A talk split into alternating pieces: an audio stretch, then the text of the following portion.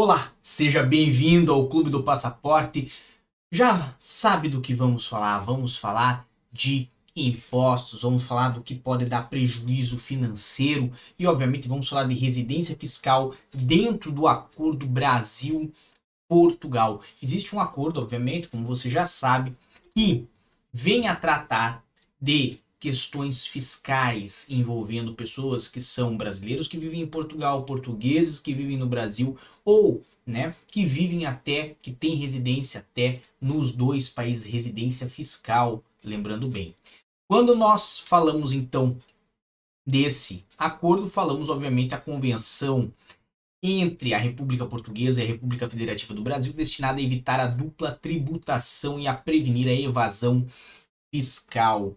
Isto que já está dentro do ordenamento jurídico português, que também está dentro do ordenamento jurídico brasileiro e obviamente vamos aonde? Vamos tratar de matéria de imposto sobre o rendimento, ou seja, de imposto de renda. Aonde que vai ter as definições que nos interessam? Vamos aqui ao artigo 4 o que trata de domicílio fiscal ou residência. Basicamente, neste acordo temos o artigo 4 a trazer para nós a as definições, a trazer para nós as previsões de quando um indivíduo será residente em um país ou no outro. Então, aqui no número primeiro já temos, para efeitos dessa convenção, a expressão residente de um Estado contratante significa qualquer pessoa que, por virtude da legislação desse Estado, está aí sujeita a imposto devido ao seu domicílio, à sua residência, ao local de direção ou a qualquer outro critério de natureza similar, e aplica-se igualmente a esse Estado e, bem assim, às suas subdivisões políticas ou administrativas ou autarquias locais. Então, basicamente, trazendo a ideia de que o indivíduo está ou vinculado ao Estado brasileiro ou vinculado ao Estado português, certo? E quando, por virtude do disposto número 1, um, uma pessoa singular ou física, lembrando que pessoa singular é a forma que se trata a pessoa física aqui em Portugal, né? E a pessoa física é a forma que se trata o indivíduo, a pessoa singular no Brasil.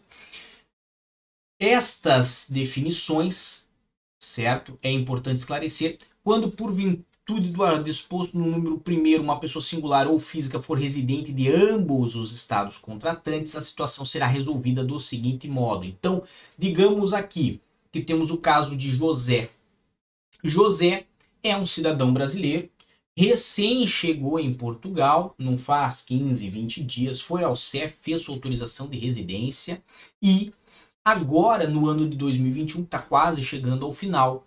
Ele não sabe aonde ele é residente fiscal, ele não sabe para qual estado ele vai pagar imposto sobre os seus rendimentos. E, obviamente, temos aqui alguns detalhes, algumas alíneas que vão trazer a previsão em detalhes de quando deverá pagar em um ou quando deverá pagar em outro.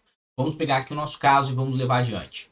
Então, na linha A, temos em amarelo, será considerada como residente apenas no estado em que tenha uma habitação permanente à sua disposição.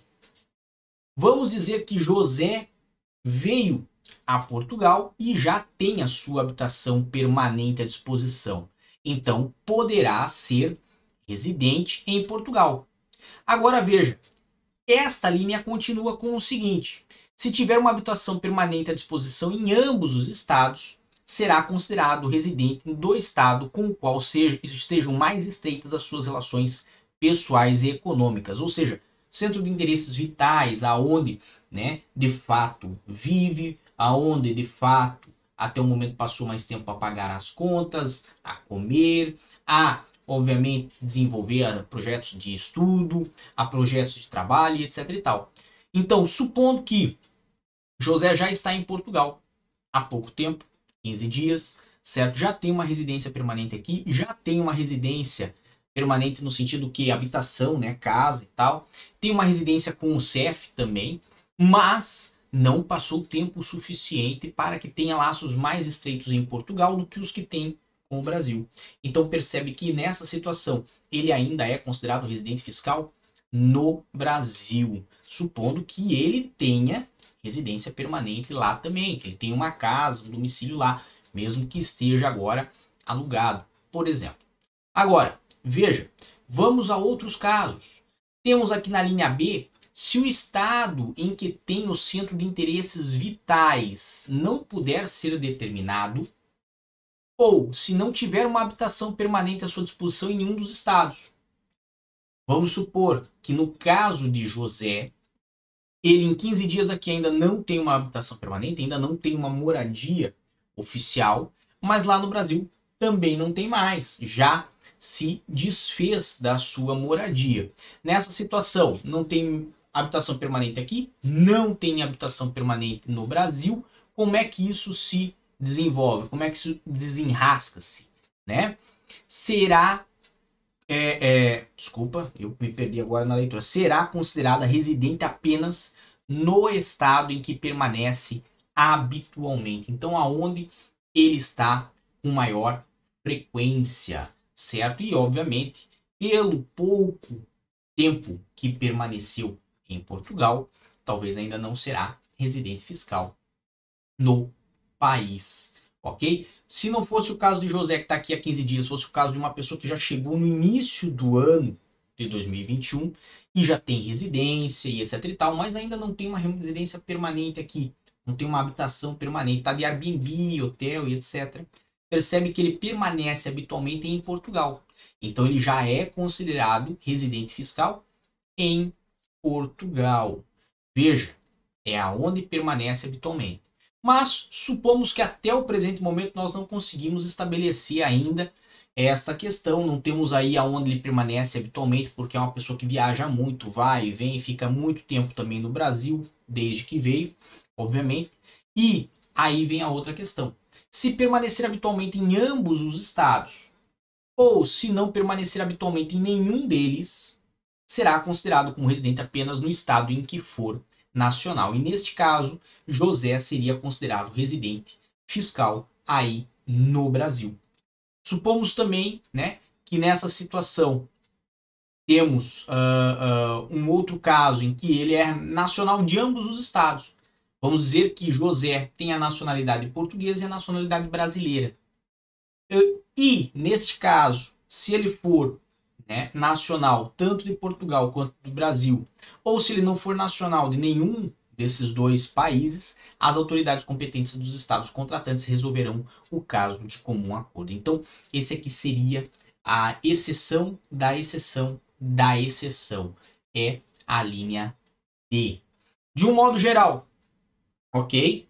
Nós temos que considerar que aplicamos primeiro a linha A, sendo na disposição primeira que ela tem ou na segunda, que é aquela primeira que está em amarelo, a segunda a que está em azul, na tela de vocês.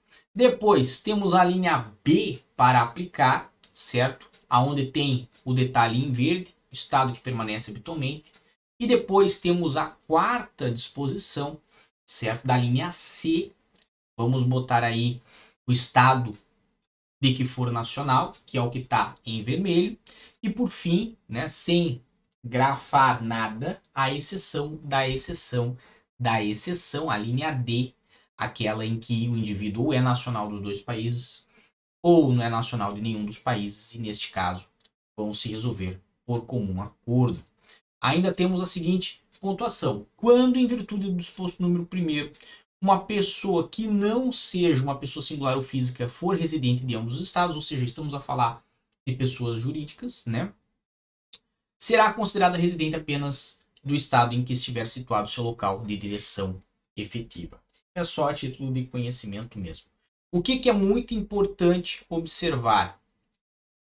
Aqui nós temos várias disposições que vão entrando em sequência. Então, se você não consegue encaixar na linha A, tenta pela linha B. Se não consegue encaixar ainda na linha B, vamos para C e por diante para D até chegar numa conclusão de que esse indivíduo será residente fiscal em um determinado país. Para que, que serve esse acordo? Para que, que serve essa convenção? Principalmente para o caso de aposentados, pensionistas, trabalhadores que recebem proventos nos dois países e às vezes situam-se em apenas um deles, ok? Lembrando que essas regras aqui são de um acordo específico entre Brasil e Portugal.